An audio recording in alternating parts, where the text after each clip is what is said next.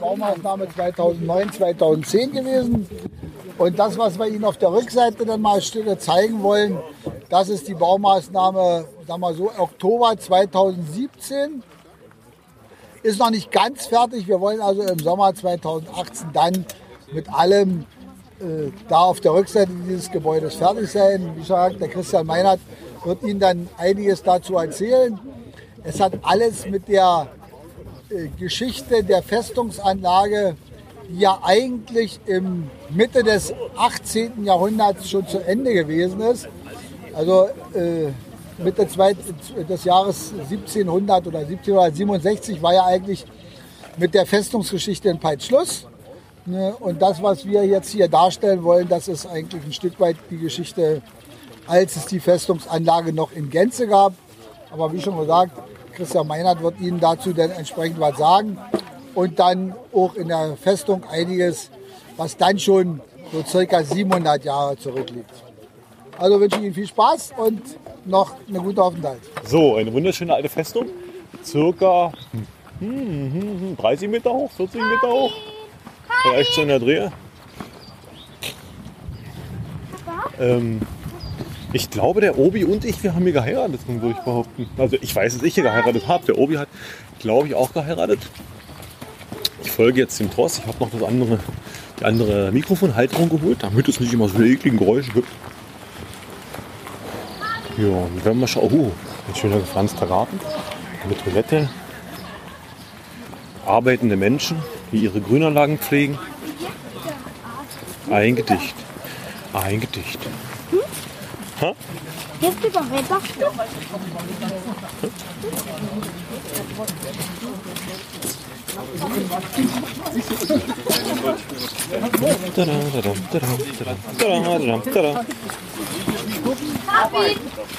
So. Ich. Oh, Fitnessgeräte. Ja, weiß ich, wo ich nicht bin. So, ich möchte, was habe ich denn für einen Zeitfaktor? Eine Stunde, wa? Reicht das? Denkst so viel, wie sie brauchen? Wie viel können Sie denn? Naja, ich frage ich frag bloß. Ich frag bloß. Aber ein Stündchen wäre schon gut. Ich weiß ja nicht, ob Sie eine alle Planung haben, was da, wo Sie jetzt als nächstes sein müssen oder ist nicht der Fall. Ne? Gut. Möchte ich mich erstmal vorstellen. Mein Name ist Christian Meinhardt. Ich bin seit ungefähr sieben Jahren ehrenamtlicher Mitarbeiter bei uns im Kultur- und Tourismusamt. Das ist nach, also mit Beginn meiner Ruhezeit, damit die grauen Zellen nicht einschlafen. Das ist ganz gut. Ich bin aber seit 19 Jahren hier ähm, Hobbyhistoriker, will ich mal so, mich so umschreiben. In einer Gruppe, in einem historischen Verein, die die Peitzer, die interessante Peitzer Geschichte weiter aufarbeiten mit neuen Erkenntnissen. Es gibt eine alte Chronik von Peitz, aber wir haben schon viele Ergänzungen ausfindig gemacht in äh, äh, Archiven in Stockholm, in Wien, in Prag und in, in vielen deutschen. Die Peitzer Festungsgeschichte ist sehr interessant. Man kann sich kaum vorstellen, dass so ein kleiner Ort, heute haben wir 4.500 Einwohner. Im 16. Jahrhundert waren wir vielleicht so um die äh, 400 Einwohner. Eine ganz kleine Stadt. Es gibt leider zu unserem Ort keine äh, Gründungsurkunde, keine äh, äh, Berufungsurkunde oder sowas. Das älteste Dokument, was der Verein finden konnte, sieht ungefähr so aus. Das ist eine, das ist diese Ersterwähnungsurkunde. Das ist eine Verkaufsurkunde, als ein, als der damalige äh, Landesherr hier Besitzungen in der Umgegend verkauft hat an den Erzbischof von Magdeburg. Mit dem Verkauf ist es eine komplizierte Sache. Der ist dann letztendlich doch nicht wirksam geworden. Aber jedenfalls ist hier drin 1301 an einer bestimmten Stelle, die hier so ein bisschen von mir rot markiert wurde, in diesem Kirchenlatein aufgeführt, Pizne obitum et castrum. Also lateinisch Peitz als Stadt und Befestigung. Hat es also zu 1301 muss es unser Ort schon gegeben haben. Und dass das der Fall ist, das kann ich Ihnen dann drinnen in einem Raum äh, direkt beweisen. Es hat damals schon einen kleinen Burgfried gegeben. Ich muss mal jetzt ein bisschen, ich habe hier eine Mappe, weil viele Sachen aus der damaligen Zeit heute nicht mehr existent sind. Warum? Das sage ich Ihnen gleich. Es hat einen Burgfried gegeben, der ungefähr so aussah. Das Einzige, was hier an dieser Rekonstruktion richtig ist, sind die Standorte der Fenster und Türen. Das, was wir hier sehen, das ist diese Ostseite. Die können wir leider nicht umgehen, weil einige Grundstückseigentümer sich bis heute noch nicht bereit erklärt haben, wie andere das schon gemacht haben, von ihrem Grundstück mal drei, vier Meter an uns zu verkaufen, damit wir ringsrum gehen können. Aber man könnte dort diese Fenster und die Türen, die dort sind, im zugemauerten Zustand noch sehen. Ich habe sie hier zum Beispiel mal fotografiert. Hier vorne gotische Spitzbogenfenster, hier diese beiden Tore und alles, das ist alles hier an der Seite sichtbar. Dieser kleine Burgfried ist äh, 1559 baulich verändert worden. Da hat der äh, Landesherr von uns hier, von der Neumark, wir gehörten zur Neumark, er hat von seinem Vater die Neumark geerbt, hat seinen Sitz, die Neumark war ein Territorium, die befand sich heute fast komplett auf polnischem Territorium. Küstrin hat er als, seinen, als seine Hauptstadt außer Korn seinen Sitz hier. Hier habe ich mal eine alte Karte. Das Grüne, das ist das Territorium, die Neumark, die unser Landesherr, der Markgraf, geerbt hat. Hier sehen Sie die Oder nach oben, ist also dieser Teil heute alles komplett polnisch. Er hat Küstrin hier unten an der Ecke als seine Residenz auserwählt und zu ihm gehörte auch diese Insel hier unten, die grüne. Das gehörte auch mit zu Brandenburg. Das ist am Ergebnis einer äh, Friedensverhandlung zustande gekommen. Das Weiße, was Sie hier sehen, ist böhmisch und später sächsisch gewesen. Und das Rote und Grüne war Brandenburg. Und die beiden, die haben sich früher nicht gerade gut verstanden. Das hat sich hochgeschaukelt wegen Grenzstreitigkeiten bis zu Kriegsandrohungen. Dann hat man sich 1462 äh, 25 Kilometer nördlich von uns in Guben zusammengesetzt. Und in einem Friedensvertrag ist dann entschieden worden, der Cottbusser Kreis geht als böhmisches Lehen an Brandenburg. Also heute würde man sagen Leasing. Nicht endgültig, aber Schluss aus mit dem Zoff. Das gehört jetzt mit zu Brandenburg und die Sache ist geregelt. Und deshalb hat diese Exklave, dieses Territorium im feindlichen Gebiet unserem Landesherrn auch noch gehört. Sein Bruder hat seine Residenz in Spandau errichtet, heutige Zitadelle Spandau, bestimmt vielen bekannt, wunderbar erhaltener Festungsbau.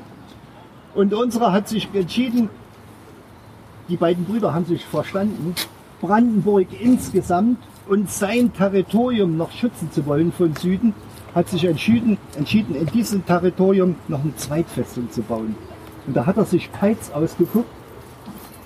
Und dieses kleine, unbedeutende Nest, hier war nur Ackerbau und Viehzucht, weiter nichts Besonderes, ist deshalb zur Auswahl äh, äh gekommen, weil hier in der Umgebung das einzige Territorium war in dieser Stadt, was einigermaßen felsigen, festen Untergrund hatte. Die Gegend war damals geprägt von Sümpfen, Mooren, feuchten Niederungen. Da konnte man nicht bauen. Und so eine Anlage schon gleich gar nicht. Aber hier, hier war auch eine Anhöhe. Hier war es felsig, hier konnte man massiv bauen. Und deshalb ist Peitz in den Genuss gekommen, äh, eine Festungsstadt zu werden. Das hat den Peizern gar nicht gepasst. Da hat es Theater gegeben. Da haben die ein halbes Jahr lang sogar vor lauter Zoff das Stadtrecht aberkannt bekommen. Und als sie dann eingenickt haben, weil sie gesehen haben, das, wir können es nicht durchsetzen, dann haben sie schrittweise ihr Stadtrecht zurückbekommen. So, so will ich Ihnen mal andeuten, so ging das, so hat sich das hochgeschaukelt. Jedenfalls ist in diesem Umstand und derjenige, das ist der, der in Küstrin saß hier, der das Ganze finanziert hat und der das Ganze äh, hochgespielt hat zu dieser Festungsanlage. Warum wollten die die Festung nicht haben? Wegen der Gefahr, dass sie angegriffen nee, werden? wegen- Oder aber weil, weil das mit äh, ganz rigorosen Enteignungen verbunden war. Es mussten hier Flächen geräumt werden, zum Beispiel hier in der Gegend, in der Nähe vom Turm, sind äh, viele, ist ein ganzer kompletter Ortsteil umgelagert worden, zwei Kilometer äh, westlich. Die haben sich dann erstmal Neupeiz genannt und vor lauter Knatz, weil sie zwangs umgesiedelt wurden, haben sie sich dann später, die Gegend war äh, vorher slawisch, haben sie sich einen slawischen Namen ausgesucht und nennen sich jetzt Torno seit der Zeit. Also das hing mit den ganzen äh, Landenteignungen zusammen. Viele Bauern die dann für Befestigungsanlagen Teile ihres Grundbesitzes, äh, ihres Grundes abgeben mussten, waren so verknatzt, dann hauen wir ganz ab hier. Schluss aus mit dem bisschen Acker komme ich nicht klar. Ne? Und diese, dieser Umstand, der hat die Leute so verärgert. Aber bringt so eine Festung nicht auch Arbeitsplätze? Also ja, jetzt mal. Gebracht, ja. Aber äh, das war ganz kuriosum. Äh, als die Festungsanlage dann fertig war, ich zeige Ihnen mal hier eine Abbildung, wie die Anlage insgesamt aussah. Wir stehen jetzt hier oben hinter dem Turm. Sehen Sie das mal. So hat die ausgesehen. Das ganze Stadtgebiet hinter mir, so ungefähr 300 Meter im Umkreis, ist dann mit diesen ganzen Befestigungsanlagen, mit sogenannten Kavalieren, das sind erhöhte äh, massive Bauwerke, wo in sieben Meter Höhe dann drei Kanonen standen. Massive Geschützstellung. Vor den Kavalieren waren noch Bastionen, das ist eine Erdaufschüttung.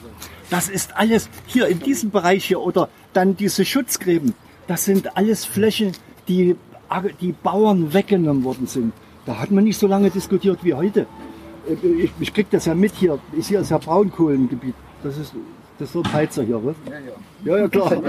Wir, wir kriegen es ja in der Presse mit, wenn hier wieder in, in, in eine, eine Tagebauaktion läuft, was die, wie die Leute, wie die Dörfer dagegen anrennen. Hier gab es einen Ort Forno, da hat sich ein einzelner Bauer bis zum Schluss gewehrt und, und, und alles mögliche. Alle, alle, haben gesagt, der will am meisten rausschinden. Nee, der war so verknatzt über den ganzen Scheiße, was die hier machen, was die alles vernichten.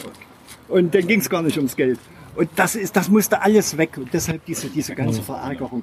Und dann ist noch dazu gekommen, als die Stadt jetzt, die Festung äh, äh, fertig war, ist sie ja im Prinzip uneinnehmbar gewesen, war eine Stadt, die richtig eingekesselt worden ist. Und die, die Siedlungspolitik war damals so verrückt. Äh, Peitz äh, ist eine äh, Zollstation gewesen. Hier führte eine Straße durch, das war auch noch mit ein Argument vom Markgraf, an dieser Straße einen Standort auszuwählen. Das ist eine ganz alte Handelsstraße aus Böhmen, hier vorbei in Richtung Berlin oder Frankfurt-Oder. Und Peitz hatte schon von Anfang an Zollrecht. Es gab an einer bestimmten Stelle, an dieser Damm-Zollstraße, die heißt die heute noch, gab es eine Zollstelle und alle Händler, die hier rein wollten, mussten entsprechend des Umfangs ihrer mitgeführten äh, Artikel mussten die Zoll bezahlen. Also sozusagen wie Maut da. Ja, wie eine Maut, ja. Und äh, die sind dann sogar verpflichtet worden, im Ort von ihrer Ware die mit anzubieten. Es gab ja nicht dieses Geschäftssystem, wie wir es heute haben. Das einzelne Läden waren Bäckerei, Fleischerei, Gaststätte und so weiter. Es ist ja alles auf dem Markt angeboten worden. Und wenn jetzt eine Familie kam und wollte Zuzug genehmigt bekommen, dann wurden die als erstes gefragt, was hast du gelernt, was kannst du? Ich bin Bäcker. Ach du großer Gott, Bäcker haben wir schon sieben. Zieh weiter in die Richtung, da werden bestimmt Bäcker gebraucht dort hinten. Kam jetzt ein Schmied, da hat man am besten die beiden Stadttore so schnell wie möglich vernagelt, damit er ja nicht wieder rauskommt. Denn der Schmied war der anerkannteste Handwerkerberuf früher. Das war einer, der konnte mit Eisen umgehen, der konnte Waffen herstellen, der konnte Werkzeug herstellen die hat man gehalten. Es war eine ganz verrückte Siedlungspolitik. Es durfte nur derjenige hier früher siedeln, weil das Territorium aufgrund seiner Einkesselung ja begrenzt war, den sie auch gebraucht haben. Und deshalb hier äh, war das nicht so, so ohne weiteres hier mit Zuzug oder Erweiterung. Das ging alles nicht. Der ganze Festungsbau begann 1559. Man hat, das zeige ich Ihnen dann drin, den Festungsturm dann mächtig äh, erweitert, vergrößert. Und das, was wir hier sehen an der Stelle, da habe ich mal absichtlich heute angefangen. Das müssen Sie sich mal, wie gesagt, ich habe normalerweise geteilte Mappen. Einen für den Stadtrundgang, das habe ich gerade gehabt. Und dann noch eine zweite nur für den Turm. Das müssen Sie sich mal so vorstellen. Wir stehen jetzt hier, hier hinten, an dem Ende von dem Gebäudeteil. Das ist der Turm vor uns. Hier, diese ganze Fläche, die Sie hier sehen, bis hierher, das waren die, das sogenannte kurfürstliche Wohnhaus. Wenn also der Landesherr oder hohe Adlige, die die Genehmigung hatten, hier mal hier sich aufhalten zu dürfen, im, im 30-jährigen Krieg von Oktober 1636 bis April 37 ist es so gewesen, dass die Schweden, die aus dem Norden gekommen sind, dass die Berlin schon eingenommen hatten. Unser Landesherr hatte ja, äh, der Bruder, ja, der nicht der Landesherr, hatte ja seinen Sitz in Spandau. Und Spandau und Berlin waren damals noch nicht eins. Das ist erst 1921 geschehen. Er ist vor den Schweden geflohen und ist mit seiner ganzen Landesregierung, Leibgarde, mit einigen äh, äh, Kompanien Soldaten, mit 1000 Personen hierher in die Festung Peitz. Peitz hat damals 500 Einwohner gehabt, hatte den glücklichen Umstand, dass es hier zwei Provianthäuser gab, mit jeweils fast 100 Meter Länge.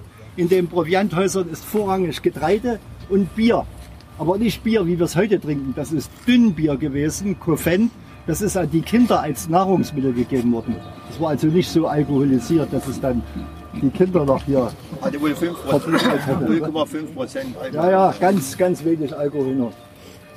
Und äh, Sie sehen noch die, die Giebelanbindung hier von dem Gebäude.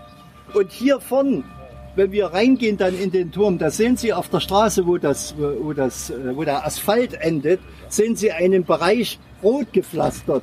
So ungefähr so 10 Meter. Das soll verdeutlichen, dass sich hier in Richtung Westen ein weiteres Gebäude neben dem Turm befand. Das war das Kommandantenhaus. Da hat der Kommandant, der Festungskommandant mit seinen Angestellten, seinen Bediensteten, seinen Mitarbeitern und dann so, so drin gewohnt. Hier in der Ecke war die Hauptwache, hier oben war so ein kleiner Paradeplatz. Und hier runter, hier habe ich mal die Zeichnung, die Bauzeichnung von der äh, Renaturierung, von dem Umbau. Hier sehen wir auf dieser Zeichnung den Festungsturm. Wir befinden uns jetzt auf diesem Territorium hier vorn, was das ehemalige kurfürstliche Wohnhaus war. Nach uns kam äh, siebeneinhalb Meter hoher Erdwall und dort unten hier, wo der Rasen endet, an dieser äh, verlegten Kante, bis dann so, so 15, 20 Meter weiter vor den Bäumen, wo die nächste Kante ist, da müssen Sie sich den Wassergraben vorstellen. Hier. Der dann außenrum um diese ganze Anlage angelegt worden ist. Wie breit war der Wassergraben? Der Wassergraben war teilweise 15 bis 20 Meter breit, war nicht sehr tief, der war so 1,60, 1,70 tief. Man hätte den durchlaufen können. Der, war, der hatte nur den Zweck, ein, ein Hindernis darzustellen oder die Leute, die, die, die gegnerischen Soldaten aufzuhalten, wenn sie vorhatten, sich den Erdwellen zu nähern. Den Erdwall müssen Sie sich hier in der Aufschüttung so hoch vorstellen, bis zur Oberkante dieses Gestells hier. Das Gebäude stand also hier, hier sehen Sie es ja. Schauen Sie mal hier. Da stand ja in, dem, in der Wallkonstruktion drin. Hier, die Ostseite und die Südseite, die war ja, das war ja richtig reingebaut in das, in das, in, in, in das Erdreich. Und hier runter ging das dann in den Wassergraben. Der hatte ja nur die Aufgabe, wie gesagt, die Leute aufzuhalten. Die haben ja damals mit Vorderladergewehren geschossen, hatten eine Patronentasche. Die Patrone, die war aus Papier. Das war ein Papierröllchen, ungefähr 5 Zentimeter. So ein Pappröllchen, da war das Schwarzpulver drin. Oben am Ende dieses Röhrchens war die, die äh, Musketenkugel. Das Ganze war mit Papier umwickelt, um die Musketenkugel rum ein Bindfaden. Und das haben die dann in ihre Tasche reingesteckt, in so eine, so eine Art Löcher. Und wenn die jetzt, bevor die schießen mussten, haben die sich die Patrone rausgeholt, haben mit den Zähnen die Kugel abgebissen. Ist ja kein Problem, die war ja nur mit einer Schnur. Haben das Schwarzpulver in den Lauf gegossen, mit dem Ladestock verdichtet, haben die Kugel mit dem Papier in den Lauf nachgeschoben mit dem Ladestock und haben dann geschossen. So mit anderen Worten, das Zeug war ja verdammt empfindlich gegen Feuchtigkeit. Wenn die also jetzt durch den Graben durch mussten, dann mussten die mit einer Hand die Waffe hochhalten, mit der anderen Hand die, die Tasche, mussten da durchlaufen und da oben auf dem, auf dem Wall haben schön welches freundlich die. Soldaten gewartet. Die haben manchmal gar nicht geschossen, die haben Steine runtergeworfen, haben die geärgert. Und sobald die in dem Schlick ausgerutscht sind, konnten sie hinter in der Kantine, da war für die der Krieg vorbei. Ne? Da konnten sie nicht mehr schießen. Ne? Also wie gesagt, das hatte, das hatte nur den Grund, ein, ein Hindernis darzustellen. So, und das Ganze ist jetzt, wie gesagt, hier als, das müssen Sie sich noch vor ein paar Monaten, wie der Bürgermeister sagte, als, als undefinierbares Gelände vorstellen. Das hat man jetzt schick gemacht hier, weil hier, wir betreten dann einen Raum hier drin, wo jetzt viele Hochzeiten stattfinden.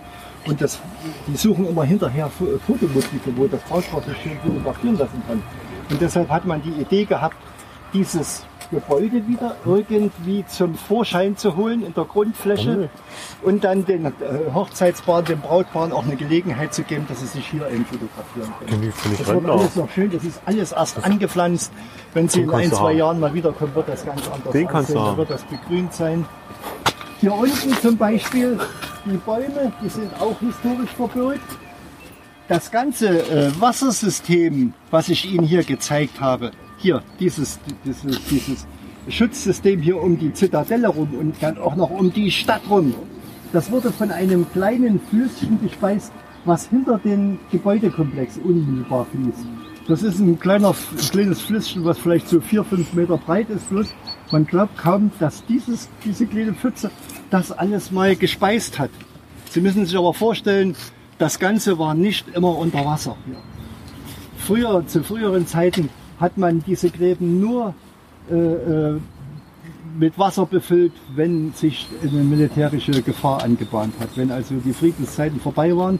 Ansonsten hat in diesen Niederungen hier, in diesen Vertiefungen, hat das Vieh äh, geweidet und wenn es da hieß, jetzt bahnt sich wieder irgendwas an oder kurz vorm, vorm 30-jährigen Krieg, da haben die Leute, wenn, wenn, die, wenn die Gräben gef- geflutet wurden, da wussten sie, kommt irgendwie eine Scheiße auf uns drauf zu. Hier geht wieder irgendwas los. Vor dem 30-jährigen Krieg haben sie es nämlich genau mitgekriegt. Einmal haben sie sich gewundert, dass hier 300 Kanonenrohre angeliefert werden. Dann werden auf einmal wieder die, die Gräben geflutet und dann ging die ganze Scheiße ja los. Ja, dann haben sie es dann mitgekriegt. Das war für die immer der Hinweis. So, das Ganze hat 1559 angefangen mit Bauen. Dieser Oberbereich hier, ich habe den mal extra auf einen Blatt, wo habe ich's? Das ist jetzt alles ein bisschen durcheinander hier, aber ich zeige Ihnen das gleich. Die Mappe haben wir uns nämlich angelegt, weil eben viele Sachen leider nicht mehr vorhanden sind und wir Ihnen das aber trotzdem zeigen wollten. Jetzt müsste es gleich kommen. Hier, hier sehen Sie mal diese ganze obere Anlage hier. Hatte ich schon mal, glaube ich, gezeigt. Hier Festungsturm, auf dem Territorium stehen wir hier, Kommandantenhaus. Diese vier Halbbastione, das haben damals italienische Baumeister gemacht. Das waren die Profis im Mittelalter im Festungsbau. Das ganze Ding hier oben ringsrum, dieses mit den vier Halbbastionen, haben die in drei Jahren gebaut mit 1200 Mann. Die wurden hier dienstverpflichtet. Es gab drakonische Maßnahmen, wenn hier was nicht in Ordnung lief, wenn hier irgendwie geschlampert wurde oder äh, Mist gebaut wurde oder nicht richtig oder die, die Zeiten nicht eingehalten wurden, die Arbeitszeit und so weiter. Also diejenigen, die in Berlin den Flughafen bauen, die müssen sich mal mit dem Festungsbau hier befassen. Mit, dass da damals Prügelstrafe war hier unter anderem. Da würden wahrscheinlich einige gar nicht mehr leben von denen, bei den Scheiße, die die gebaut haben bis jetzt. Und die, äh, die Festungsbauzeit drei Jahre hat man auch noch aus einem anderen Grund erreicht. Hier sehen Sie mal von mir, habe ich Ihnen mal das gezeichnet, mal so einen Schnitt durch einen so einen Erdwall. Die äh, vorrangige Bauweise war damals die italienische Baumanier. Das heißt, so wie die Zitadelle Spandau, alles massiv. Keine Erdwelle, gar nicht, alles massiv. Unser Markgraf, der hat sich das ein bisschen ökonomischer vorgestellt. Da, das musste schneller gehen. Der hat die italienisch-holländische Bauweise. Und die holländische Bauweise besagt, erst wird mal dort, wo später ein Erdwall sein sollte, wird an der Stelle ein massives Gewölbe gemauert. Mit, mit runden Gewölbedecken. Wenn diese Gewölbeobjekte stehen, halber Meter äh, Lehm, Ton drüber und dann meterdick Erdreich. Das war damals bombensicher. Sie müssen sich vorstellen, die haben damals geschossen mit Vollkugeln. Am Anfang, zu Beginn der Festungszeit, mit äh, Kugeln, die handgehauen wurden aus Granit. Und als dann zwei Kilometer weiter seine Waffenschmiede im Betrieb war, die, das Eisenhüttenwerk und die den Kanonenkugelguss, den Eisenguss perfektioniert hatten, da ist natürlich der Steinschläger, wie er damals hieß, ausgestorben. Dann konnten die in der Zeit, da konnte am Tag zwei Kugeln schlagen. Da haben die 200 Kanonenkugeln gegossen am Tag. Da war der dann erledigt.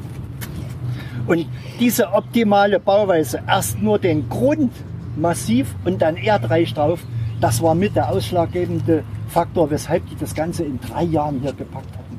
Am Anfang haben sie den, das Erdreich, was sie für die Gräben, was sie aus den Gräben rausgeholt haben, hier drauf geschüttet. Und dann sind auch noch zwei Kilometer weiter Teichanlagen. Es waren drei kleine Karpfenzuchtteiche hier existent. Die sind massiv vergrößert worden. Die sind bloß ein Dreiviertelmeter tief teilweise, weil er das Erdreich gebraucht hat für seine massiven Erdwälle hier. Er hat ja nicht bloß um die Zitadelle rum hier diese Erdaufschüttung gemacht. Die eine Halbbastion, die war übrigens die hier vorne, die war die einzige, die massiv außen war, weil hier unten drunter in den äh, Gewölben, da war die, äh, das, das Pulverlabor, also die, das Zeughaus. Die, da ist das äh, Schwarzpulver hergestellt worden, da sind die Waffen repariert worden, da ist die Munition gelagert worden. Deshalb ist das hier massiv gewesen. Ansonsten äh, die anderen alle nur mit Erdreich. Und wie gesagt, das Ganze in drei Jahren. So, das ist eine Sicht hier aus der, ist noch ein bisschen, bisschen qualifizierter gezeichnet. Das ist nicht von mir. So, so gut kann ich nicht zeichnen. Das hat ein Vereinsmitglied mir gezeichnet. So hat das aus der Ecke ungefähr ausgesehen hier mal, die ganze, Festungsanlage. Und hier habe ich nochmal dargestellt, dass zum Beginn des, äh, des Festungsbaus die Stadt Peitz nicht besonders äh, militärisch befestigt war. Wir vermuten, dass man hier einen äußeren Zaun aus äh, Holzpfählen hatte oder wenn es gewesen sein könnte, vielleicht eine ganz primitive Konstruktion in dieser Art. Aber mehr war da nicht, weil ja die ganze Gegend äh, relativ äh, schwer erreichbar war. Alles feucht und nur die eine Straße. Das hat ja noch ein bisschen einen Schutz dargestellt. So, dann würde ich sagen, gehen wir mal rein. Hier habe ich alles. Nee, was ich noch sagen wollte. Da unten die Bäume. Das soll andeuten, dass äh, Peitz, als äh, Friedrich der Große an die Macht gekommen ist, 1740, war eine seiner ersten Festlegungen, dass Preußen sich abhängig machen möchte von den Importen von Seidenstoff. Es sollen Maulbeerbäume angepflanzt werden, Seidenraubenzucht, das ist ja die Futterpflanze der, der äh, Seidenraube, Seidenrauben gepflegt werden und diejenigen, die jetzt äh, äh, Seide mit Maulbeerbäumen und Seidenrauben herstellen und, und die abliefern, die Kokons, die haben Vergünstigungen in ihren Abgaben bekommen.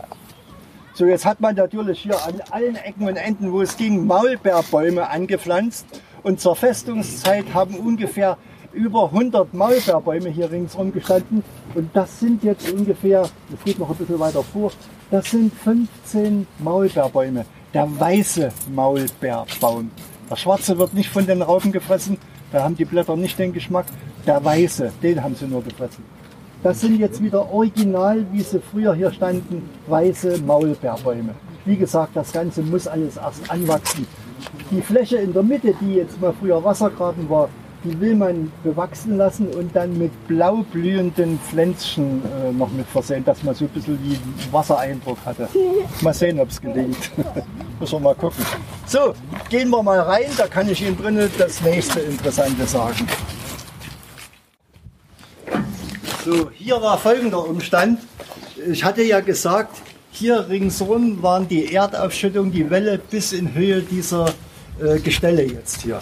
Und hier hatte man in diesem Tonnengewölbe innen drinnen einen Wallaufgang. Da oben, wo das Geländer jetzt ist, die oberste Ebene, bis dahin ging von außen das Erdreich. Und hier hat man zusätzlich einen ganz seichten Aufgang gehabt, um mit Pferdevorwerken oder eben mit Unterstützung Muskelkraft die Kanonen hier nach oben auf die Oberkante der, der Welle zu transportieren. Oben, wenn sie einmal oben waren, dann konnten sie an jeden Standort ge gerollt werden mit, mit Pferden, mit Arbeitspferden. Das ist hier der sogenannte Wallaufgang gewesen. Und hier in den Nebengewölben, da waren dann früher die, die äh, Küche zum Beispiel, die befand sich ja in den Schlössern in den Burgen immer im untersten Erdgeschossbereich. Das war dann hier unten drunter. Was Sie jetzt hier sehen, die Galerie, die ist nicht historisch verbürgt. Es hat zu DDR-Zeiten hier eine ganz, einen ganz jämmerlichen Aufgang gegeben, der sah furchtbar aus. Und den hat man dann mit Fördermitteln einigermaßen einen historischen Touch gegeben. Es hat hier eine Galerie gegeben um die Gebäude rum bis hin zum äh, Kommandantenhaus. Die wird so ungefähr ausgesehen haben. Die Bauweise ist auch so gewesen, aber das ist nicht, das ist nicht die alte Galerie. Das ist eine nachgebaute neue. So, jetzt gehen wir mal rein. Ist der Kescher noch hier?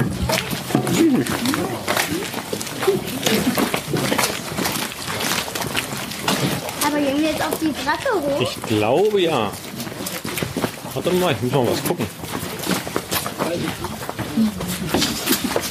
Ja, Frank ist noch da, die ist noch da. Zweite, Sehr gut. zweite links. Hau rein, Moritz. So, kaum geht's zur Treppe ist der Mogel verschwunden. Ja, ja. Mit Motorrad hochfahren. Und auch schon bestimmt. Runter ist bestimmt doch cool. Ähm, habt ihr auch hier drin geheiratet? Papa, komm, wir gehen Habe ich vorhin richtig gesagt. Ganz vorbildlich. Ich habe hier geheiratet und er auch. Gut. Wir heiraten alle hier. Das ist so eine. Immer wenn man die heiraten will, muss Alex, man du hier weißt hingehen. Bescheid, ne? du heiratest. Hier oben drin. Festungsturm Heiz, genau. Ich glaube, Nummer ist meine Frau nicht zu. Oh, noch. Nicht mal mit derselben Frau. Das weiß ich nicht, ob Nummer Ich bin jetzt schon wütend auf. Meine würde mich nicht Ja, brauchst du nicht, Ani. Alles gut. Hier war der Papa schon mal drin. Hier hat er nämlich. Genau. Wollen wir meine Hochzeit nachspielen?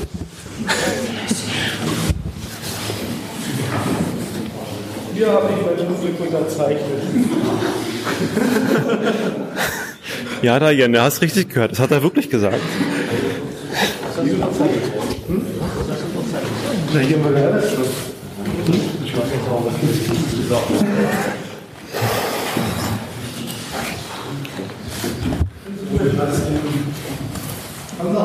waren die jetzt zuletzt? Ja, auch noch von vorhin. Richter, Platz ist leer. Oh, ist bequem.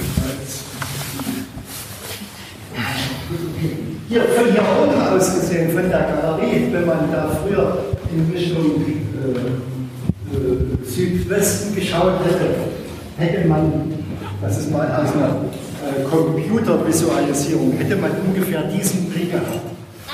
Ich hatte ja gesagt, dass die Erdwelle, dass die Halbbastionen unterirdisch genutzt wurden. Entweder durch, hier fürs Zeughaus, für die Lagerung der Waffen oder für die Unterbringung von Gefangenen oder wie hier hinten in dieser südlichen Halbbastion, das war der Pferdestall. Da hatte man den, den, die Sicht so ungefähr auf den Innenhof und die beiden Tore, das waren die Zugänge für den Pferdestall, wo dann nicht nur die Pferde, sondern auch das ganze Futter, das ganze Zubehör, alles gelagert worden ist. Und hier hat er zum Schluss noch einmal die Sicherheitsbrille. Da hat er noch einmal ein Gebäude für eine oder ein Wachhaus gestanden. Bevor man die Zitadelle betreten hat, war unmittelbar vor dem Graben die Hauptwache. An die Hauptwache ist man nur gekommen von der Straße aus, wenn man den Paradeplatz überqueren musste. Bevor man in den Paradeplatz rein konnte, war wieder ein Wachhäuschen, wo man kontrolliert worden ist. Also wer hier hoch musste, hoch wollte, der wurde dreimal kontrolliert. Und wenn man über den Graben hier drüber war, an der, am Tordurchgang, der auf den Innenhof führte, stand noch einmal ein Wache. Da drüber war ein Wachhäuschen. Also hier hatte man Angst, dass ja nicht was passiert. Und hier unten drunter haben dann die, die äh, Pferde gestanden, die dann von den Offizieren oder von den anderen Soldaten oder so runtergebracht werden mussten. Äh, ich hatte ja vorhin erwähnt, dass Peitz mal ein halbes Jahr, das hatte ich, hatte ich das bei Ihnen gesagt, dass da hier die äh, Regierung, ja, ja ich schon, ich heute früh schon eine Führung hatte, da weiß man gar nicht, was man schon gesagt hatte. Hier so sah der Knabe aus, dort, weil ich nicht gezeigt hatte. Der Kurfürst, der damals vor den Schweden ausgerissen ist, aus Spandau und mit tausend Mann, ja, jetzt fällt mir so ein, mit tausend Mann hier einmarschiert ist und die Heizer zur Verzweiflung gebracht hat. Das ganze Gebäude hier, muss ich Ihnen mal ehrlich sagen, das soll jetzt nicht etwa so falsch verstanden werden, das hat zu DDR-Zeiten nicht gerade den besondersten Schutz gehabt. Denn bei einigen DDR-Chefs, würde ich mal so sagen, hatte alles, was mit Preußen zu tun hatte, nicht gerade den größten Förderungsbedarf und Förderungsschutz.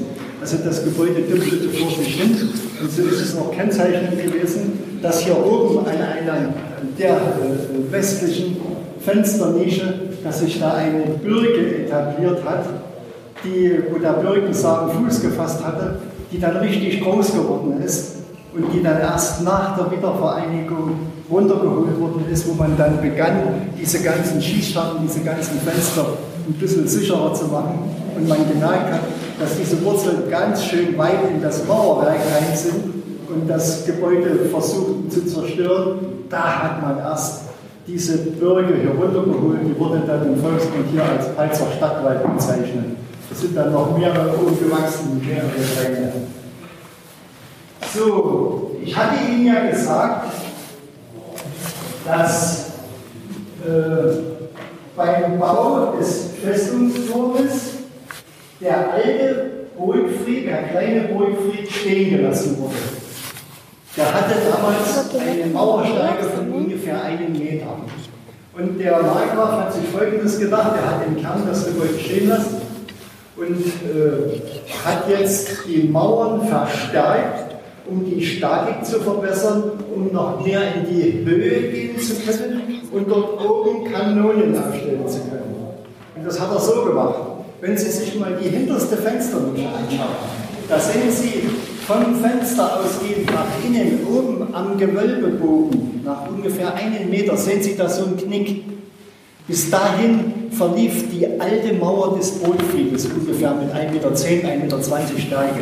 Er hat also hier am nördlichen Teil des Gebäudes ungefähr 4 Meter nach innen mauern lassen, hat das gleiche hier gemacht und hat hier war, hier war früher, hinter der Tür war früher Schluss, ist im äh, Westen nach außen gegangen.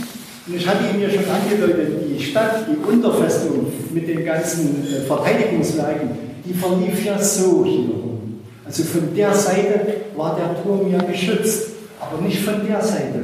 Hier in Luftlinie haben wir ja vorhin gestanden, nach dem Wassergraben war ja Feierabend. Dann war ja äh, freies Feld und Gegner konnten da ziemlich nah ran. Diese Wandstärke ist 6,20 Meter ist der blanke Wahnsinn. Die haben damals einen ganz bestimmten äh, Mauerverbund gehabt. Man, man, darf sich das nicht vorstellen, dass die jetzt eine Mauer neben die andere gestellt haben. Die haben den, ich weiß nicht, ob hier Fachleute vom Bau dabei sind, die haben den sogenannten gotischen Verbund gehabt. Die haben zwei Läufer gesetzt, zwei Steine längs und einen Binder, einen Tief. Dann kam wieder Läufer und dann wieder ein Binder. Der Binder ist nach hinten wie ein Zapfen gegangen, da stand er zur Hälfte über. Und da ist die nächste Wand dahinter wieder mit verzahnt worden. Durch dieses Verbundsystem haben die also eine Stabilität hier reingekriegt. Es stand also nicht eine Mauer neben der anderen, sodass die serienweise umkippen können. Ne? Das ist richtig professionell gemacht worden. Also man hat hier echte Hinweise, dass die früher genauso schön waren wie die Leute heute. So, äh, hier oben in der Ecke links, manche werden sehen, das sehen Sie im Balkenlager. Das war mal die Mitte des Raumes. Äh, der Raum ist natürlich jetzt ein bisschen räumlich verändert worden. Es war früher auch hier kennzeichnend für den alten Wohnfried eine ganz normale Balkendecke. Hier sieht man auch noch zugeputzte Balkenlager. Und als man 1559 den Umbau dieses Turms begann, hat der Markgraf entschieden, er möchte die sichere Decke, Deckenvariante haben, einen Gewölbebogen. Gewölbebogen ist immer dauerhafter, sicherer als eine horizontale Balkendecke. Deshalb ist hier alles, auch wenn wir jetzt höher gehen oder wenn wir heute drin gewesen wären, alles mit diesem äh, äh, Halbrundgewölbe. Das, was Sie hier oben sehen, diese Anker mit den Ringen, da dürfen Sie nicht denken, dass hier etwa äh, Gerichtsurteile oder Gerichtsentscheidungen vollstreckt worden sind. Das hat überhaupt nichts Grausames zu tun. Man war früher bemüht, an allen möglichen Standorten Dinge zu lagern. Äh, äh, Vorräte oder, oder, Material, Lebensmittel und so weiter. Das ist nicht bloß in diesen beiden Provianthäusern gewesen, auch die Dachbereiche vom Kommandantenhaus, vom kurfürstlichen Wohnhaus.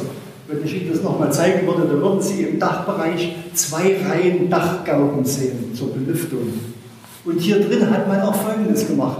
Hier hat man unterhalb dieser Anker mit den geschmiedeten Ringen einen großen Holzboden angehängt, mit Ketten oder dicken Seilen.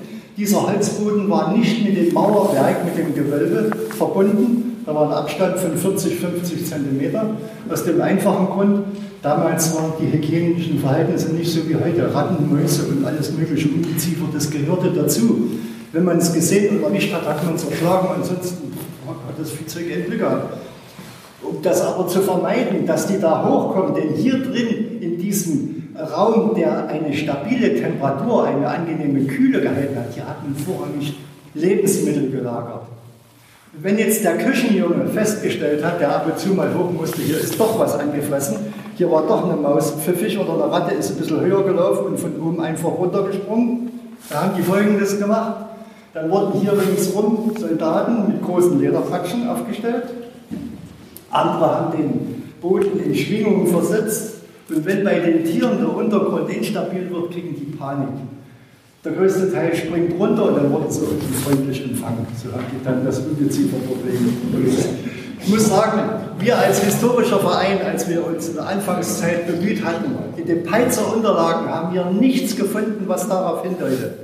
Wir haben mit einer Magdeburger, mit einem Magdeburger Verein engen Kontakt gehabt und bei denen war das so richtig deutlich beschrieben. Und genauso wie hier. Also kann es nur der gleiche Punkt gewesen sein. Da brauchen wir gar nicht drüber zu rätseln. Es ist also die Lagerung von Zwischenböden, äh, von, von Lebensmitteln verwendet worden. Und jetzt kann ich Ihnen auch Folgendes noch mit äh, äh berichten. Ich hatte ja gesagt, in einer Ersterwählungsurkunde von 1301 ist die Existenz der Stadt schon mal erwähnt worden. Das war mal ein Wandschrank. Hier oben diese drehtragende Bohle, die hat hier eine Kernbohrung, wird man vielleicht sehen. Man hat also dort einen kompletten Holzkern aus dieser Bohle herausgezogen. Das Material Holz ist jenes Material, bei dem man das Alter am besten und fast genau nachvollziehen kann. Das nennt man dendrochronologische Prüfung. Da gibt es Labors, die wissen genau, welches Jahrhundert, welche Zeit, welche äh, Jahresringe äh, Reihenfolge hat. Das Holz wurde also ausgezählt, die Jahresringe wurden ausgezählt und das Potsdamer Labor hat uns bestätigt, dass die Holzbohle, dass der Baum, aus dem diese Holzbohle gefertigt wurde, 1296 gefällt wurde. Also haut das hin, dass 1301 unsere, unser Burgturm, unsere Stadt schon erwähnt werden konnte. Gab es das also schon. Das war so ein bisschen für uns die Bestätigung, in der Urkunde steht kein Quatsch, ja, so nach dem Motto. So, ansonsten, wie gesagt, ein Meter dicke Mauer. Hier hinten hat sich der Kamin befunden. Sehen Sie noch die geschwärzten Steine, die Kaminhaube. Das hier, der Abzug, der ist erst mit dem Umbau dieses Turmes eingezogen worden. Wie gesagt, hier unten drunter hat sich die Küche befunden. Und hier ist dann der äh, Rauchabzug, auch wenn man dann geräuchert hat und ähnliche Sachen dort unten. Das ist dann hier abgeleitet worden. Wir haben vor äh, einem halben Jahr ist unser Verein mal mit dem Vorsitzenden und den anderen von oben, wo der Schacht endet, haben sie sich mal Unterstützung der Feuerwehr. Bist du von der Freizeit? Ja. Warst du mit dabei? Mit, mit der Feuerwehr, Unterstützung Feuerwehr, haben die sich mal abgeseilt in der Hoffnung, hier ein paar geschichtsträchtige Dinge zu finden. Das war leider nicht so wunderbar. Ein paar Geflügelknochen findet, das ist nichts Geschichtsinteressantes, Relevantes. Also mit anderen Worten, da hat er nichts gefunden. Ansonsten ist der Raum, er heißt Festsaal, er ist zum Feiern genutzt worden hier. Es war kein Prunk in der damaligen Zeit. Da hat man keinen Wert drauf gelegt. Wenn Sie woanders hingehen und dort einen Festsaal betreffen, dann müssen Sie teilweise eine Sonnenbrille aufsetzen, so strahlt dieses Gold und Silber und alles Ihnen entgegen. Ne? Blendet ja regelrecht. Das gab es hier nicht. Hier hat es ganz nüchterne Feierlichkeiten gegeben. Wenn man hier gefeiert hat, hat man auf Stühlen gesessen. Dann wurden vor dem Essen Holz, äh, ja, Holzgestelle, man? Holzböcke. Holzböcke. Holzböcke hingestellt. Dann ist Folgendes gekommen: Dann sind die Küchenjungen mit ihren Speisen, vorbereiteten Speisen auf Brettern hier reinmarschiert, haben die auf die Böcke gesetzt. Dann haben die sich ihren Bauch vollgeschlagen und dann ist etwas gemacht worden, was Sie alle kennen. Dann ist die Tafel aufgehoben worden. Und wieder raus. Das, was er an Fresserei übrig gelassen hat, die Tafel ist aufgehoben. Die Redewendung verwendet man ja heute noch. Tafel ist aufgehoben, jetzt gehen wir zum gemütlichen Teil über, so nach dem Motto, hört auf mit Fressen, jetzt wird, wird, jetzt wird sich bewegt. So war das ganz genauso. Da hat man es beiseite, dann hat man entweder Tanz oder Gesang.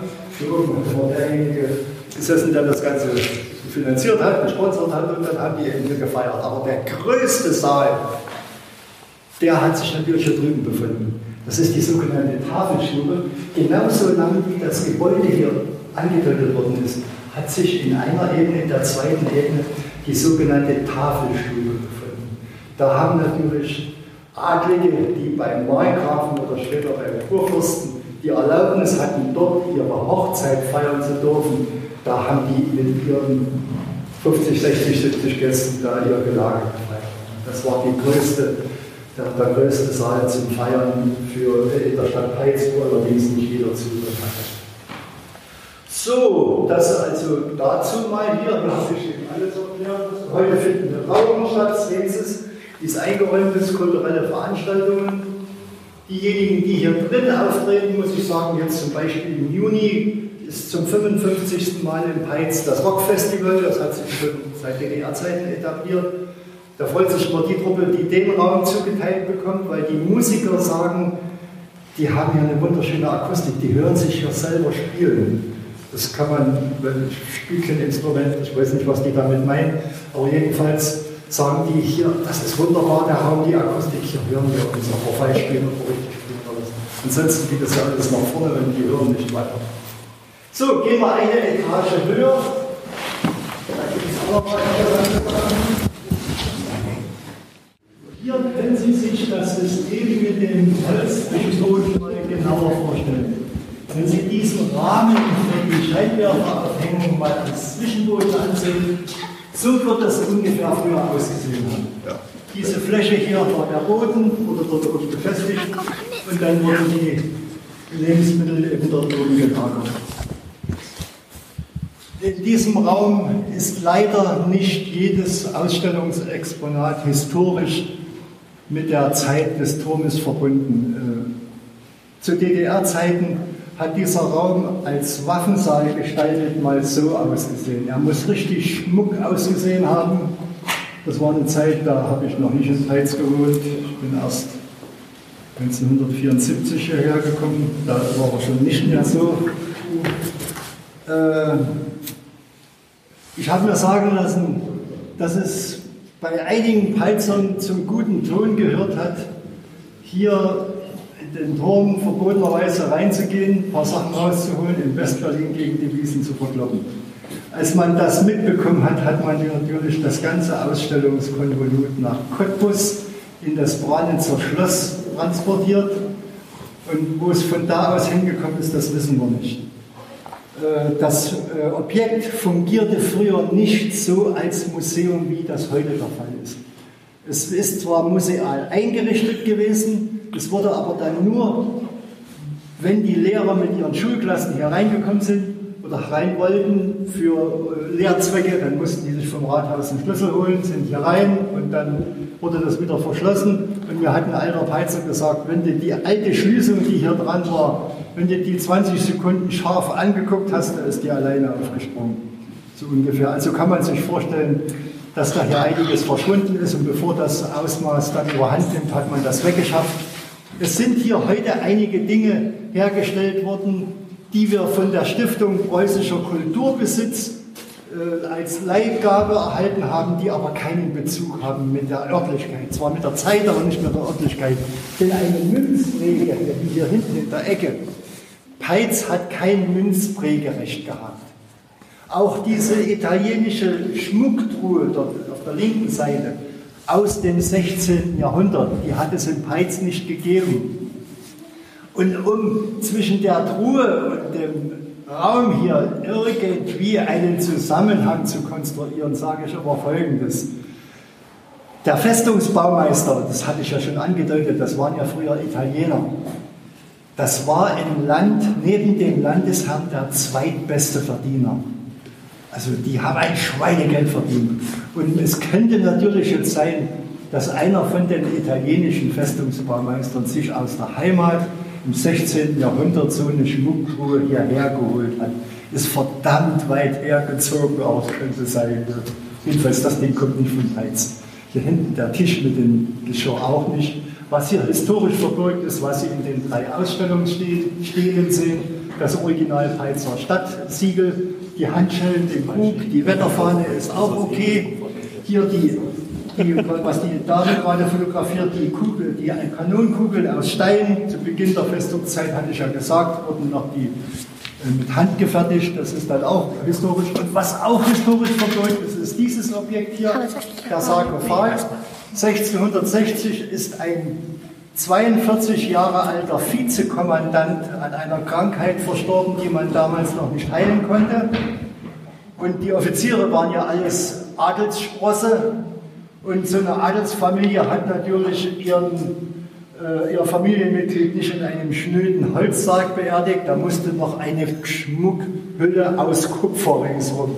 Das ist alles Kupfer hier, hat natürlich früher ganz anders ausgesehen. An der einen Seite sind die Wappen der, der, der väterlichen Seite, hier der mütterlichen Seite. Dieser Sarkophag mit dem Sarg hat an der alten Kirche in der Stadt äh, äh, seinen Standort gehabt. Und als die Kirche abgerissen wurde und eine andere aufgebaut wurde am heutigen Standort, ist dieses Objekt hierher gekommen. Meine Frau ist eine gebürtige Peizerin, die hat, vielleicht kannst du das bestätigen, weiß ich nicht. Bist du auch Peizer? Ja, Peitz geboren. Ja. Geboren. Es soll früher so gewesen sein, der Sarkophag soll hier hinten in der Ecke gestanden haben. Und wenn dann die Lehrer mit den Schulklassen hier rein sind zu Unterrichtszwecken und alle nach oben waren, sind ab und zu mal einige Jungs eher runter, haben sich in den Sarkophag versteckt. Wenn die Mädels dann runtergekommen sind, sind haben die mit einem mörderischen Gekreis den Deckel aufgerissen und haben ihre Mädels erschreckt. Dadurch soll er auch einige Ramponierungen erhalten haben. Also meine Frau hat das selber erlebt. Der war also für jedermann zugänglich und damit diese Tradition nicht weitergelebt wird, die ist an den Peizern bekannt, ist er hier sicherheitshalber in dem Glas verhaut drin, damit er nicht noch mehr ramponiert wird. So, ansonsten, hier ist der äh, Büste von dem Markgraf Johann, der das Ganze finanziert hat. Hier äh, sind Informationen der Hohenzollern, wo also der preußische König auch herstammt. Diese drei Piken, das ist alles nicht historisch. Das seht ihr schon, schon wie das oben glänzt. Das sind keine alten, das ist nur alles nachgebaut. Und an den äh, Informationsstelen ist deshalb Deutsch und Polnisch. Ich hatte Ihnen ja schon gesagt, die Neumark, die frühere Neumark, zu der wir gehörten, ist ja heutiges polnisches Territorium. Und die polnischen Delegationen, die hierher kommen, die kriegen immer feuchte Augen, wenn in ihrer Landessprache was zu lesen ist hier in Deutschland. So, ansonsten können wir zur nächsten Etage hochgehen. Jawohl, das war alles so weit gesagt. Ja, so, gehen wir vorne weg, Jungs. Machen wir euch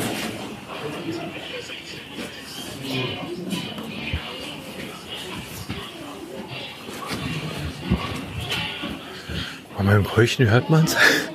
Wir befinden uns auf dem Dachstuhl, eine enge Treppe hoch. Hier sind überall Sachen aufgestellt und kleine Lautsprecher installiert, die so ein bisschen äh, Sachen vermitteln. Und ich gehe mal wieder ran. Am Ende nicht so ausgesehen, wie er jetzt gestaltet ist. Sie müssen sich das vorstellen, ich habe hier mal aus einem alten Kupferstich von 1710 habe ich mal den Teil des Turmes, die Ansicht mal versucht, so weit wie möglich rauszuziehen. Sie sehen, dass hier oben schon vom Burgfried an und dann auch zum späteren umgebauten Burgturm, dass der hier oben ein offener Wehrgang sich hier ringsrum befand. Mit Mauer, mit Schießscharten in den Mauern und auch von, den, von der Bewaffnung hat nicht so ein Sechspfünder hier oben gestanden, wie er hier hinten als Fragment liegt. Hier oben haben nachweislich drei Falkonetten gestanden. Denn Sie müssen sich vorstellen, dieses Kanonenrohr, was 450 Kilo wiegt, das kann keiner hochtragen. Und der Göbel, der hier ist, das sehen Sie diesen, Horizontal, diesen Vertikalbalken mit dem Kreuzgestell. Da ging ein Balken rüber mit einer Rolle, da konnten die von außen über Seil äh, Sachen hochleiern. Ne? Der Balken, der hätte sich bei 450 Kilo schon nach einem Meter gebogen und wäre gebrochen. Das ist also zu DDR-Zeiten mit dem Kran hier hochgehievt worden. Es haben aber aus Unterlagen für uns ersichtlich drei Falkonetten hier oben gestanden. Das waren die leichtesten Geschütze. Da hat das Geschützrohr je nach Größe zwischen 50 und 100 Kilo gewogen. Und das kriegen fünf, sechs, sieben Leute hier hochgetragen. Also das hätte man hochtragen können, denn das Gestell darunter, die sogenannte Lafette, die wird ja erst hier oben zusammengebaut. Also hier haben nur Falkonetten gestanden. Und selbst wenn so ein Ding, wenn man das mal spinnt, wenn das hier oben gestanden hätte, dieser Sechspfünder, der hätte niemals hier feuern können. Der entwickelt so eine Kraft, dass er nach ein paar Schüssen das Mauerwerk zerstört. Die Falkonetten waren die ersten Geschütze, die gehörten zu den leichten Geschützen, die schon eine Visiereinrichtung besaßen. Die hatten also schon Kimme und Korn. Und mit einem Falkonett konnte man Kugeln von einem Durchmesser von 5 Zentimetern verschießen. Währenddessen die unten auf dem Boden, auf den Wehranlagen verwendeten großen Geschütze die Aufgabe hatten, gegnerische äh, Gegenstände zu zerstören, hat das Falconett aufgrund seiner kleinen Kugelgröße und der Visiereinrichtung die Aufgabe gehabt, gegnerische Personen, Kommandeure, Geschützbedienungen außer Gefecht zu setzen. Ich werde mir mal ein paar Namen aufschreiben von bekannten persönlichen Heerführern, die, von einer Falconettkugel getroffen worden sind, wo dann bei einem sogar eine Beinamputation durchgeführt werden musste aber die hatten damals nicht die hygienischen Verhältnisse. Hinterher ist er trotzdem gestorben am Wundbrand oder andere auch so an den, an den Infizierungen. Also mit dem Falconet hat man Personen, gezielte Personen außer Gefecht gesetzt. Scharfschützen war das. Scharfschützen, ja, so ungefähr. Ja, ja, ja. Und das war die Aufgabe hier oben. Ansonsten, äh, was Sie jetzt hier stehen sehen, diese Flüsterfiguren, die stellen alles äh, Persönlichkeiten da, die irgendwann mal hier im Peitz gewirkt haben. Für mich ist es ein bisschen unglücklich gewählt von der Firma, die den Auftrag hier hatte. Wenn man sich vor so eine Figur stellt, äh, informiert sie ihn, äh, informiert ihr einen über einen ganz bestimmten Text der ist viel zu lang. Man bleibt nicht zehn Minuten vor dieser Figur stehen und hört sich das an, weil hinter einem die andere Figur ein auch ins andere Ohr quatscht. Da hat der Sensor auch mitbekommen, dass hier oben sich was bewegt hat. Das war zum Beispiel ein preußischer Staatsminister von Dankelmann. Die Familie existiert heute noch in Cottbus. Ich habe im Krankenhaus mit einem von Dankelmann zusammengearbeitet. Der war ein Minister, der mehr in Krisenfällen auf Diplomatie gesetzt hat aber ohne Abstimmung mit seinem Chef. Das war unklug. Und eine von seinen Frauen, seine Frauengeschichten hat er nicht im Griff gehabt, die hatten verpfiffen. Und dann durfte er dafür neun Jahre hier in Festungshaft verbringen. Das war mal nur so von dieser Person die Geschichte erzählt. Hier drüben ist ein Baumeister und so, so geht das dann fort.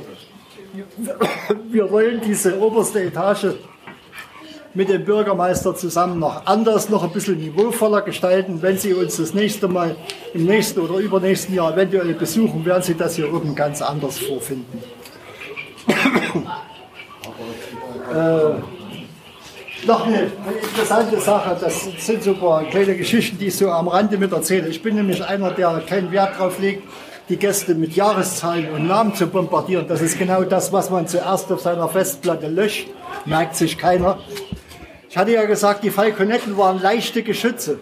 Nachdem man die nicht mehr gebraucht hat, hat man diese kleineren Falconettrohre äh, verwendet, um bei äh, Gebäuden an den Ecken, an den Kanten als äh, Kantenschutz einzumauern, also zu verbauen. Und wenn Sie aus Berlin sind oder mal in Berlin am Brandenburger Tor sind, an irgendeiner Säule, ich weiß nicht ob an allen, ist zum Beispiel so ein Falconettrohr als Randbegrenzer eingemauert. So haben die dann die Rohre verwendet hier. Sehen Sie das einfach eingebaut, eingemauert als Randbegrenzung, damit die Autos nicht den, die Säule zerstören. So haben die die Rohre letztendlich teilweise mitverwendet. Sinnvoll genutzt, genau. Äh, es gab am äh, Ende des Zweiten Weltkrieges noch eine unliebsame Geschichte, deshalb ist hier drüben, die der Herr gerade liest, liest so eine kleine Tafel. Sie müssen sich die Situation vorstellen, aus dem Osten näherte sich die Rote Armee, Hier waren die, die Wehrmacht schon weg. Es hatten einige Wehrmachtsangehörige noch den Auftrag, mit Motorrädern hier laufen zu patrouillieren, damit ja keiner ein weißes Tuch raushängt. Die Stadt sollte sich nicht ergeben. Das hat einige aber nicht gestört. Hier unten in einem Gebäude unweit der Festung gab es eine Familie Rabe. Einer von, diesen, äh, von dieser Familie hat sich vorgenommen, mit seinem Freund hier hochzugehen, ein weißes Tuch rauszuhängen, als Zeichen, dass die Russen nicht die Stadt zu bombardieren haben. Und er ist hier oben bei der Angelegenheit, das Tuch rauszuhängen, mit einem Schuss erschossen worden. Jetzt gibt es zwei Theorien. Die erste Theorie ist, dass hier 150 Meter weiter, Luftlinie in die Richtung, an der Post, der Post, an der Stelle, wo jetzt die, die Post mal war, dass da Scharfschützen standen und den erschossen haben. Äh, mein, mein äh, Stiefvater war im Zweiten Weltkrieg Scharfschütze. Der sagt, 150 Meter sind für einen Scharfschütze gar nicht. Das schafft er. Das, ist, das wäre kein Problem. Ein bisschen fraglich ist, warum er nur einmal geschossen hat. Eine zweite Theorie ist, am Ende des Krieges hat man in Peitz einen Deserteur versteckt, der die Schnauze voll hatte. Ein Soldat, der auch noch äh, mit, Pistol, mit einer Pistole bewaffnet war. Andere wollen wissen, dass dieser Deserteur sich in den Turm hier geflohen hat. Jetzt könnte es sein, dass der hier oben drinnen sich verschanzt hat, hier oben vor der Wehrmacht. Da oben war früher mal eine Klappe am Fußboden. Und als der Rabe wahrscheinlich die Klappe aufgemacht hat und der dort oben dachte, die Wehrmacht kommt, könnte er ihn erschossen haben. Weiß man nicht. Der Rabe ist bedauerlicherweise die ganze Treppe hier runtergekugelt und kam hier unten zu liegen. Und der Schuss war tödlich. Das ist ein unliebsamer Zwischenfall noch am Ende. Und wir haben auch Glück, dass der Festungsturm am Ende des Zweiten Weltkrieges nicht gesprengt wurde. Es, äh, ich weiß nicht, ich habe es nicht in den Unterlagen gelesen, ich habe es nur mündlich überliefert bekommen von jemandem, der sehr geschichtskundig ist. Es soll ein Wehrmachtsoffizier in Cottbus den Auftrag gehabt haben, den Turm noch zu sprengen, um Luftbeobachtung zu verhindern. Und der hat das aber nicht gemacht, so nach dem Motto, wir hatten keine Zeit mehr, die Russen kommen. Da ist wenigstens das Kulturgut auch noch stehen geblieben, nachdem alles andere durch die Bevölkerung abgerissen werden konnte mit Genehmigung von Friedrich den Großen, um die Stadt wieder aufzubauen. So, das war es im Prinzip, was ich Ihnen so an interessanten Informationen über den Turm und über das nähere Umfeld sagen wollte. Wir machen von unserem Kultur- und Tourismusamt natürlich ausführlichere Stadtführungen. Wenn Sie mal Peitz besuchen, als, als, als Beispiel Gast im Goldenen Löwen sind, der Goldene Löwe, der, wird, der arbeitet sehr eng mit uns zusammen. Für den machen wir dann auch Führungen, Begrüßungsvorträge jeden Freitag. Da ist unser Bürgermeister auch mit aktiv. Der ist sich nicht zu fein, der macht selber mit Stadtführung, der macht selber mit Begrüßungsvorträge. Der ist genauso geschichtsfanatisch interessiert wie ich und noch viele andere. Ist eine feine Sache. Und ich muss sagen, ich bin immer froh, wenn ich Gästen die interessante Geschichte erzählen kann, weil es einfach erstaunlich ist, was aus diesem kleinen Dorf hier letztendlich durch die Entscheidung daraus eine Festung zu machen, was da gemacht worden ist. Es gab nach der Festungsperiode, um das nur mal nach hinten ranzuhängen, die, die, nach den 220 Jahren Festung gab es noch eine Periode, die etwa auch 220 Jahre gedauert hat. Friedrich der Große hat ja nach dem Siebenjährigen Krieg als seine äh, Metzeleien, seine Kriegszüge, Feldzüge beendet waren, hat er sich ja auch bemüht, äh, sein, äh, seine Herrschaft zu stabilisieren und wieder Stabilität in die Ortschaften reinzubekommen. Er hat zum Beispiel nicht nur zugestimmt, dass die Peitzer Festungsanlage aufgelöst wird, dass die äh, abgebaut werden kann. Er hat auch per Edikt verfügt, dass es 24 sächsischen Tuchmacherfamilien gestattet wird, hier sesshaft zu werden. Also mit anderen Worten, diese andere blöde Siedlungspolitik, die ich Ihnen unten gesagt habe, mit der ist gebrochen worden. Jetzt konnte hier rein, wer, wer möchte. Die Tuchmacherindustrie, die siedelte ja, die, die war ja ziemlich weit ran hier. Es sind auch 24 Familien mit über 100 Personen, also Frauen und Kinder mitgerechnet, hierher gekommen. Das Ganze verlief am Anfang nicht ganz unkompliziert, hatte sich dann mit Unterstützung einiger Cottbusser Tuchmacher in finanzieller Richtung gefangen. Peitz hat sich zu einer bedeutenden Tuch, zu einem bedeutenden Tuchmacherstandort entwickelt, hatte sogar von 17, muss ich jetzt direkt mal gucken, eine Zeit lang äh, sich in einer Zunft zusammengeschlossen. Wo habe ich jetzt die Jahreszahl? Von 1770, 1777 bis 1896. Bloß mal das, das haben sie sich sogar äh, so stabilisiert, dass sie eine Zunft gründen konnten. Und wenn Sie sich in Peitz mal das Rathaus anschauen, den Rathausgiebel in Richtung Marktplatz, da werden Sie feststellen, dieser Schmuckgiebel, der passt überhaupt nicht in die Stadt. Die Stadt ist eine ganz nüchterne, in der Stadt ist eine ganz nüchterne Architektur. Und dann sieht man am Rathaus diesen protzigen Schmuckgiebel in der Tudor, englischen Tudor-Gotik. Das hat folgenden Zusammenhang. In der Zeit der äh, etablierten Tuchmacherindustrie war der Stadtrat zur Hälfte mit vermögenden, mit äh, repräsentativen Tuchmachern besetzt. Jetzt ist das Rathaus saniert worden in den 1860er Jahren. Jetzt haben die Tuchmacher gesagt, wir möchten, dass da ein ordentlicher, prachtvoller Giebel rankommt. Wir haben die Finanzierung dieses Schmuckgiebels übernommen, haben entschieden, das wird im Tudor-Stil gemacht und deshalb hat 1865 Peitz diesen nicht, diesen nicht, diesen nicht passenden, protzigen Giebel. Es sieht gut aus. Wenn Sie rechts dann schauen, in Richtung Norden, sehen Sie ein Gebäude, das ist so ein bisschen grünlich in der Fassade gefärbt, auch mit Tudor-Elementen. Da hat der reichste Tuchmacher drinnen gewohnt. Also mit anderen Worten, die Tuchmacher haben dann sogar am Rathaus das Gebäude zum Ausdruck gebracht, um ihre Repräsentanz, um ihre Macht, ihre Stärke ein bisschen nach außen sichtbar äh, zu machen. Und das Ganze hat auch wieder so ungefähr 220, 230 Jahre angehalten.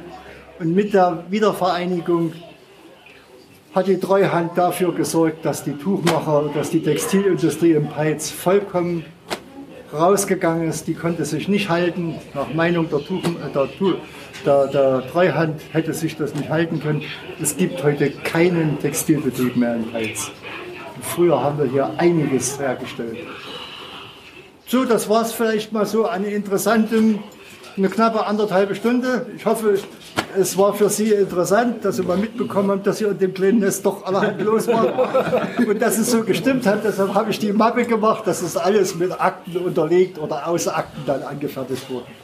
Ich bedanke mich für Ihre Aufmerksamkeit und wünsche Ihnen noch alles Gute, noch einen schönen Tag. Ich weiß nicht, was wir heute noch vorhaben. So, jetzt geht's, jetzt geht's ganz hoch. Jetzt drängeln sich alle hier. Festung ganz oben.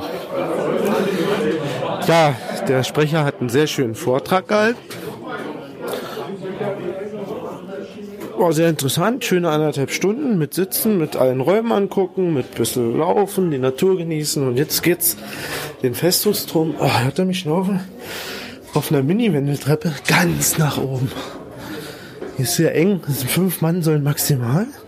Oh, das stimmt. Holla. Und ich stehe ganz oben. Wir sagen mal ganz kurz zu unseren Hörern alle zusammen Tschüss. Tschüss. Tschüss.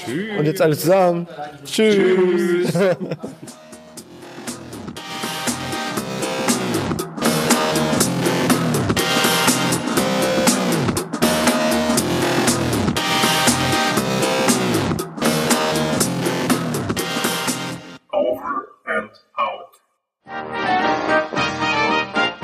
Eine Produktion des Podcast Imperiums.